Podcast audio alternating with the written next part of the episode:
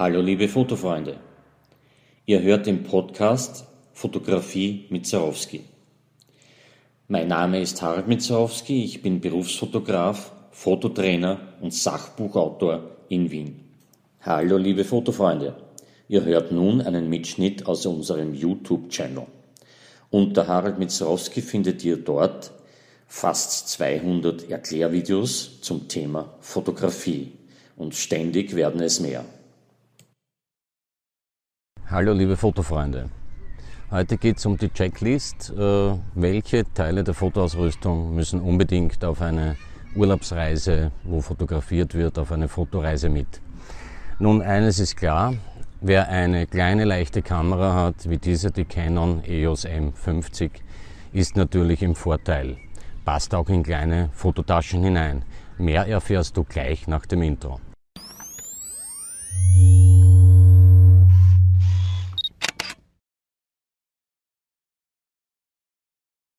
Was benötigt man noch außer eine Kamera, vielleicht ein Kit-Objektiv, hier in dem Fall ein Objektiv 15 bis 45 mm. Ähm, das ist für APS-C-Sensoren gerechnet, das Objektiv. Man müsste es jetzt im Vollformat übersetzen auf so 24 bis 75, 80 mm. Also damit hat man schon ein All-in-One-Objektiv für ganz viele Motive geeignet.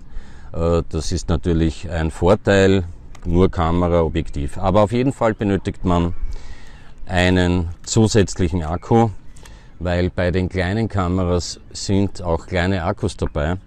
Und ich habe getestet, ich komme mit diesem Akku mit der Canon EOS M50 auf circa 220 Bilder, die ich schießen kann. Es kommt natürlich darauf an, wie oft man das Display verwendet oder ob man auch einmal den eingebauten Blitz mitverwendet.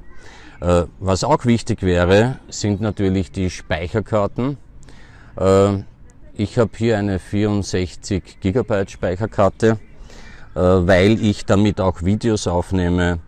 Eine sehr schnelle Speicherkarte, die nicht in Versuchung kommt, dass zu langsam gespeichert wird. Aber ich empfehle für Urlaubsreisen nicht nur einen Zweitakku, sondern ich empfehle auf jeden Fall auch eine zweite, dritte oder sogar vierte Speicherkarte und die kann ruhig kleiner ausfallen. Vielleicht reicht auch eine 32 GB Speicherkarte. Aber warum mehrere? Nun, wenn der einen Speicherkarte etwas passiert oder wenn ich den Fotoapparat mit der Speicherkarte wo liegen lasse, dann habe ich noch immer die anderen Speicherkarten und ich habe noch einige Fotos von der Urlaubsreise.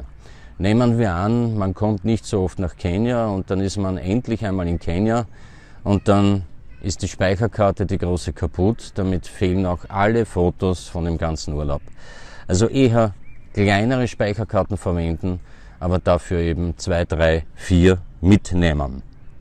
Was man noch benötigt, äh, könnte sein für Landschaft und damit meine ich jetzt nicht nur Landschaften in, in der Natur, irgendwo am Land draußen, in der Steppe oder in der Wüste, sondern durchaus auch in der Stadt, Stadtlandschaften, ein Objektiv, das mir einen größeren Weitwinkelbereich als normal gibt. Das heißt ein Extremweitwinkelobjektiv, wie zum Beispiel das 10 bis 18 mm Canon, das ich hier habe, äh, mit Autofokus und auch mit Stabilizer, wunderbar geeignet, um wirklich ganz, ganz große Bildflächen abzubilden.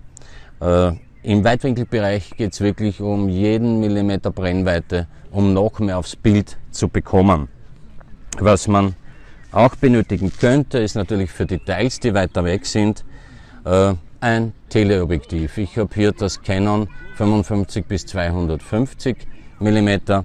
Beide Objektive haben den Vorteil, sie sind wunderbar leicht sind total günstig, äh, wenn man sie neu kauft, äh, haben eine ganz hohe Schärfequalität. Also ich bin begeistert von den Objektiven.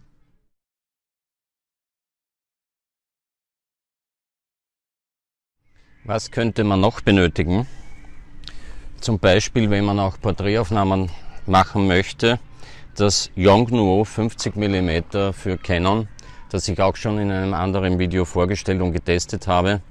Es ist total günstig, 45 Euro habe ich es neu bekommen und es hat eine Offenblende von 1,8. Das heißt, ich habe hier ein wunderschönes Bouquet im Hintergrund und ich kann hier Details bzw. Personen total vom Hintergrund freistellen.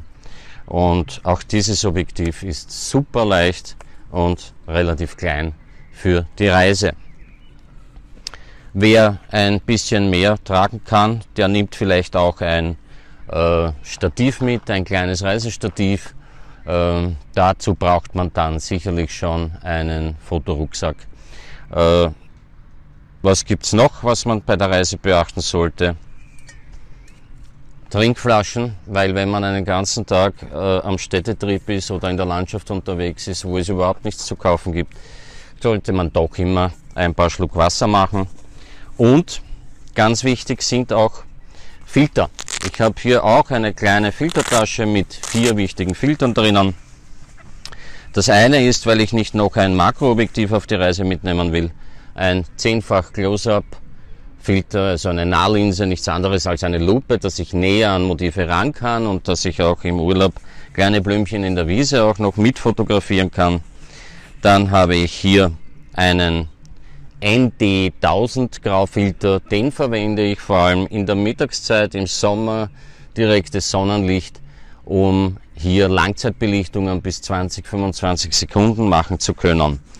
Damit kann man auch Sehenswürdigkeiten fotografieren und die Menschen, die vorbeigehen, die sind gar nicht oben. Wenn dir die Tipps gefallen haben, Daumen hoch, unten abonnieren und nichts mehr versäumen.